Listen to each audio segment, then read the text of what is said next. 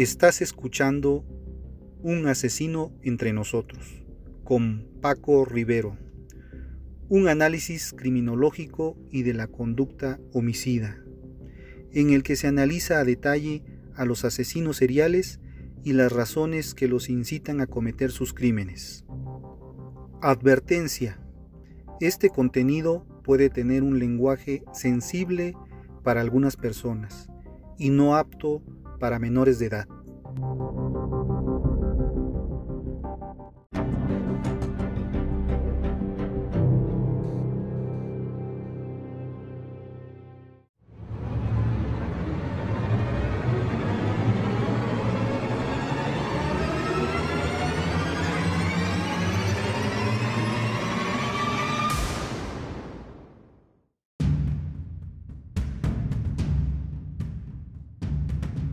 Hola amigos, ¿se han preguntado ustedes alguna vez qué es una mala persona?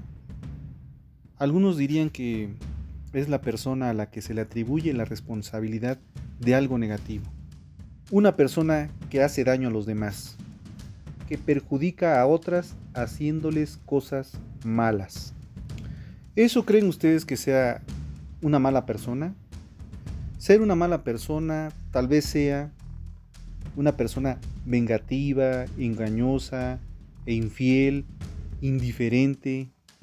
Este tipo de personas suelen hacer daño a los demás y ahora que está de moda esta palabra suelen ser unas personas tóxicas. Debemos alejarnos de las personas malas, de esas malas personas. Debemos estar rodeados de gente buena. La gente buena transmite humildad, confianza y empatía ya que una mala persona es aquella que carece de virtudes. ¿Y qué son las virtudes? Son las cualidades que tenemos y que proporcionan un bien para sí mismo y para otros. Por lo tanto, una mala persona carece de ética, es decir, no sabe cómo convivir con otras personas. Algunos de los antivalores y palabras contrarias a las virtudes que yo usaría para calificar a una mala persona son indiferentes, insensibles, descorteses, irrespetuosos, deshonestos, irresponsables, egoístas, infieles, intolerantes, soberbios.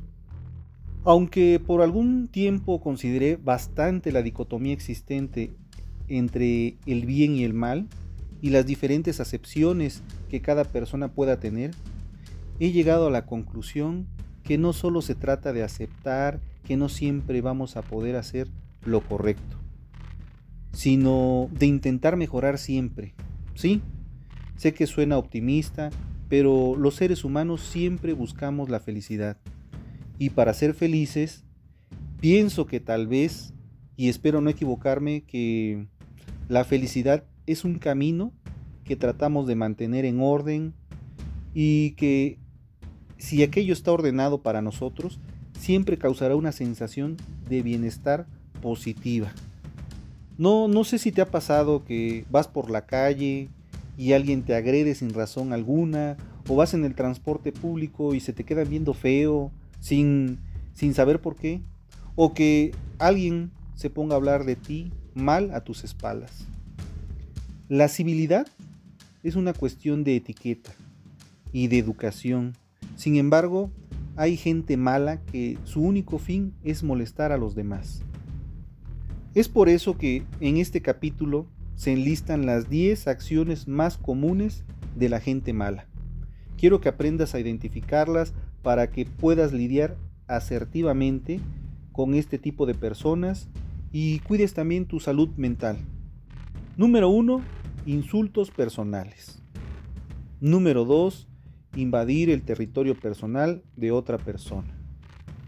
Número 3. Contacto físico no requerido.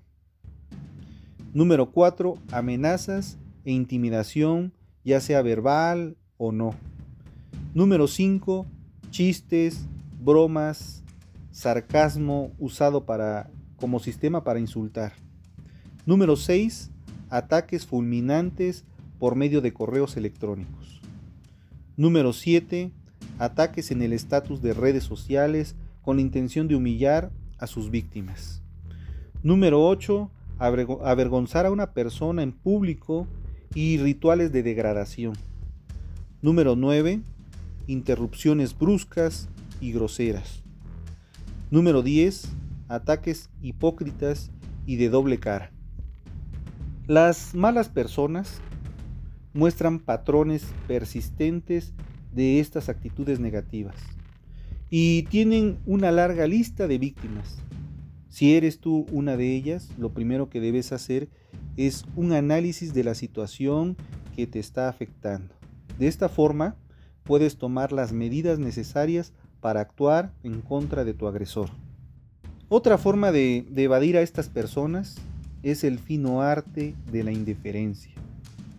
Sobre todo en situaciones en las que se habla mal de ti, ya que prestarles atención solo te producirá estrés. Si puedes enfrentar a estas personas para ponerles un límite, hazlo. Pero si el incidente es menor, lo mejor es ignorarlos y olvidarlo. Hay ocasiones en lo que las cosas no están bajo tu control y lo mejor que puedes hacer para tu salud mental es no darles ninguna importancia. Debes aprender a escoger tus batallas. Desafortunadamente el mundo está lleno de este tipo de personas. Sin embargo, está comprobado científicamente que ser amable te ayuda a vivir más y con mayor éxito. ¿Y tú? ¿De qué lado estás?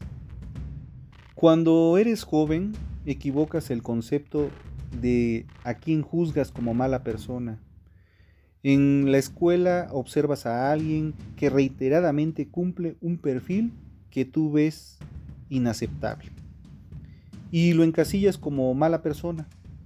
Si sigues observando, es posible que esa persona no sea más que alguien maltratado por la vida. Y empiezas a reflexionar sobre ello, no sé si te ha pasado, y te das cuenta que hay otros en el mundo mientras recorres toda tu vida, que son los que sí no se escapan de esta definición de mala persona. Gente o personas que es o fue querida sin dolores emocionales graves en su mochila, sin compasión hacia el débil, sin conciencia, sin necesidad de mejorar, manipulando la realidad sin vergüenza, la ambición sin límites y una frialdad total hacia el sufrimiento ajeno. La descripción, por ejemplo, de muchos políticos. Los psicópatas son personas que distinguen entre el bien y el mal y eligen libremente hacer el mal. No son enfermos, vinieron así de fábrica. No tienen remedio alguno, son malos. Y lo que es peor, habitan entre nosotros, nos rodean y nos hacen la vida difícil, insoportable e imposible. La psicopatía etimológicamente significa enfermedad de la mente. Psico, mente. Hipatía, enfermedad. O sea, la locura, en lenguaje de calle. Por ello, la gente piensa que los psicópatas son enfermos, o lo que es lo mismo, que la maldad es una enfermedad.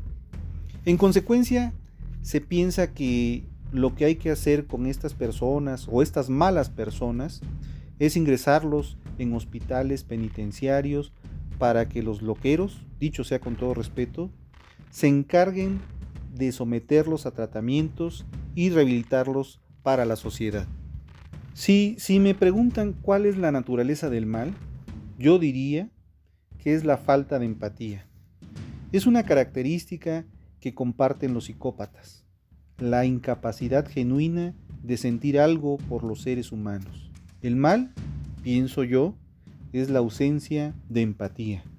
El estadounidense Herbie Cleckley fue el perfilador de la definición de la maldad, observando desde un punto de vista clínico en su libro La máscara de la cordura, publicado en 1941 las define como personas con un encanto superficial, egocéntricas con una menor reacción afectiva, un razonamiento insuficiente, que no aprenden de la experiencia, no pueden amar, son mentirosas patológicas y unas personas fantasiosas que se inventan historias. Son inteligentes, manipuladoras que no tienen sentido de la culpa o remordimiento y que actúan bajo unos códigos éticos propios, diferentes de los del resto de la sociedad. Los psiquiatras estadounidenses publicaron la primera edición de su Biblia, de las enfermedades y trastornos mentales, el DSM, en 1962, definiendo esta forma de ser como psicopatía. Y ya en el año de 1980 cambiaron el nombre en su tercera edición por el famoso trastorno antisocial de la personalidad. No es, por lo tanto, una enfermedad. Es una forma de ser que no tiene ningún tratamiento. Según el doctor Heiri, los psicópatas no sienten que ellos tengan problemas psicológicos o emocionales y no ven que haya ninguna razón para cambiar su conducta con el fin de conformar o actuar conforme a los estándares sociales con los que ellos no están de acuerdo. Están muy satisfechos consigo mismos no ven nada malo en ellos, experimentan poca congoja y encuentran su conducta racional, reconfortante y satisfactoria. Nunca miran atrás con lamentos y preocupación. Se perciben a sí mismos como seres superiores en un mundo hostil y sienten que es un legítimo manipular y engañar para obtener sus derechos. Por eso la terapia no funciona para ellos. Escribió Heidi en un, en un clásico que se llama Sin conciencia. El inquietante mundo de los psicópatas entre nosotros. De hecho, debo aclarar que los estudios realizados sobre estos especímenes han concluido que los psicópatas tratados en un régimen de comunidad terapéutica reinciden dos veces más que los no tratados. Por lo tanto, la maldad es obrar conscientemente de que se hace daño innecesario a otro ser y de que se actúa con voluntad propia. Adolf Tobeña, experto en maldad humana, catedrático de psicología médica y psiquiatría en la Universidad Autónoma de Barcelona, define la maldad como el goce reiterado y cruel con la desgracia ajena. Por otra parte, el doctor Michael Stone, psiquiatra forense y profesor en la Universidad de Columbia, es toda una referencia en el conocimiento de la anatomía del mal, lo que se muestra según su propia escala de maldad para numerar y medir la maldad encontrada en alguno de los criminales más malvados de todos los tiempos. Los 22 niveles de maldad. Para ello, los invito a escuchar el capítulo 7 de este podcast titulado Los niveles de maldad. La escala en cuestión es una jerarquía que asciende progresivamente desde el nivel 1 hasta el nivel 22, siendo mínima o nula maldad nivel 1 a máxima el nivel 22. Las personas son capaces de cuantificar el grado de maldad de una conducta. La maldad, por lo tanto, se debe entender no como un conjunto de acciones extremas, sino como un conjunto en el que es posible clasificar las conductas de mayor a menor intensidad sin dejar de estar todas en la misma etiqueta. De forma que pegarle a una persona por diversión o violar a una mujer son conductas de mayor maldad que engañar a personas desfavorecidas para beneficiarse económicamente o mentir para obtener algo a costa de los demás. Sin embargo, todas están dentro de la etiqueta de maldad. Las personas construyen grados de maldad según diferentes dimensiones que les permiten establecer categorías diferentes que abarcan conductas leves, moderadas y extremas. Las dimensiones que suelen utilizar las personas son las siguientes.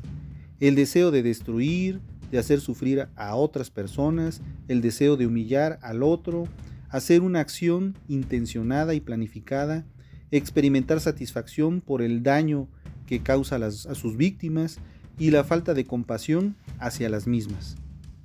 Los autores consideran que la maldad y agresividad tienen espacios conceptuales que hasta cierto punto se solapan, pero son constructos teóricos diferentes.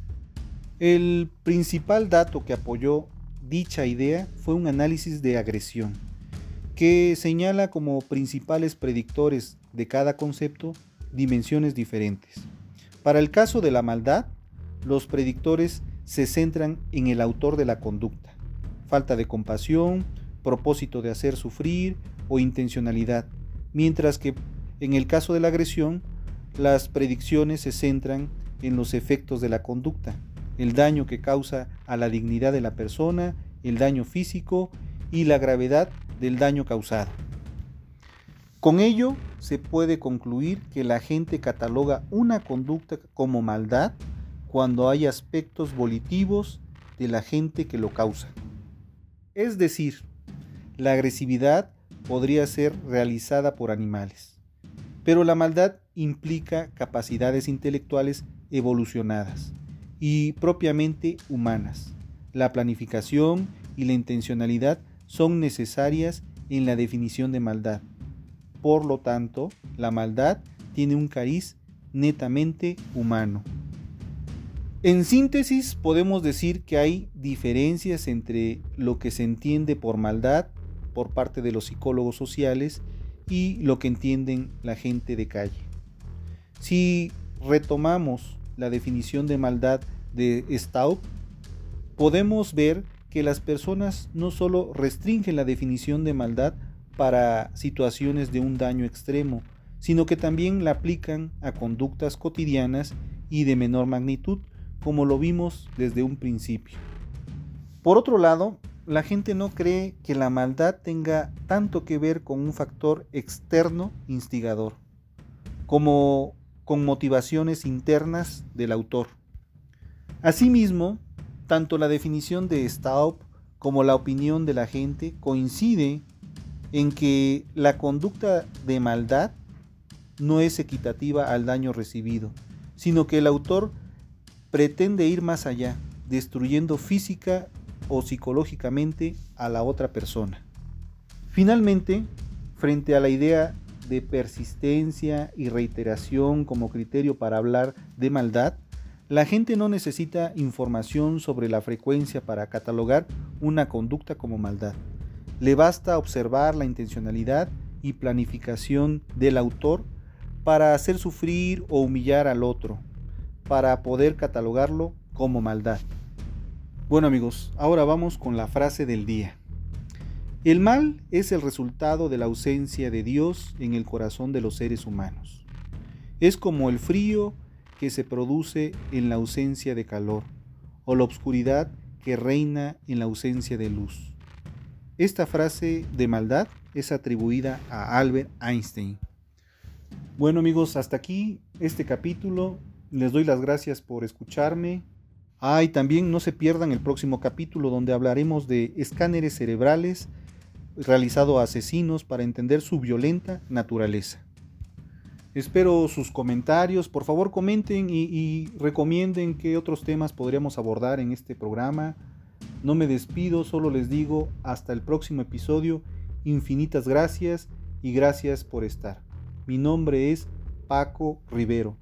Este es Un asesino entre nosotros y nos escuchamos la próxima semana.